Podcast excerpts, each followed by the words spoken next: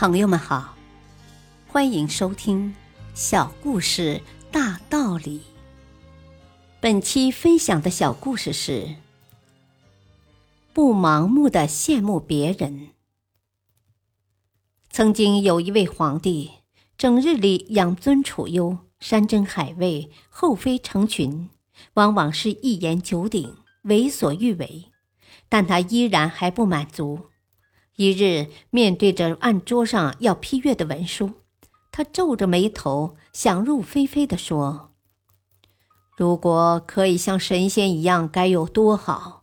四处云游，逍遥自在，到处游山玩水，多好啊！”天帝知道后，决定教育一下他。这天，皇帝走出宫廷，到御花园里散心。看到本来应该欣欣向荣、生意盎然的花园里，竟是一派枯萎景象，几乎所有的花和树木都蔫了。奄奄一息，深感奇怪的皇帝来到一棵古槐树下，问：“前几天你还好好的，怎么突然就枯萎了？”“唉，我没有云山高大。”就不停的往上拔自己，结果我的根脱离了土壤。古槐树叹气的回答道：“国王又问云山：‘你比别的树都高大，你为什么也枯萎了呢？’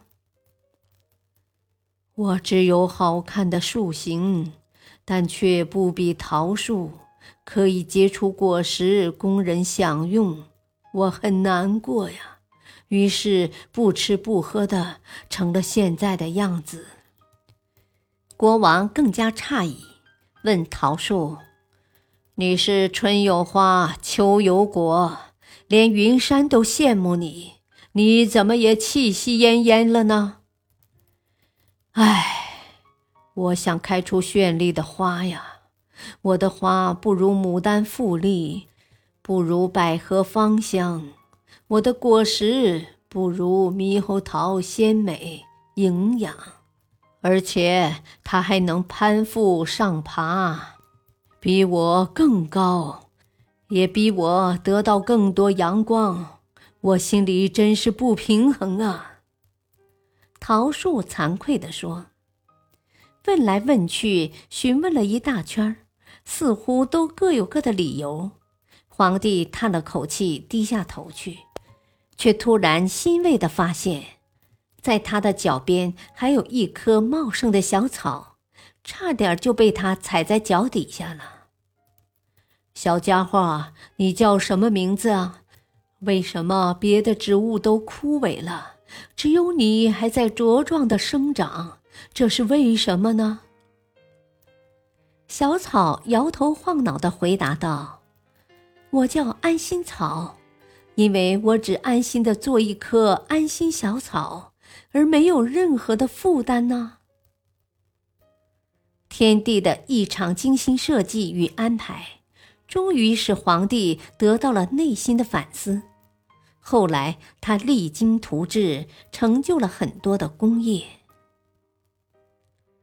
大道理，不要去管别人怎样。只要努力把自己应做的做好，盲目的攀比只会平添负担和烦恼，让人丧失进取的勇气、奋斗的决心，让人消沉和颓废。感谢收听，再会。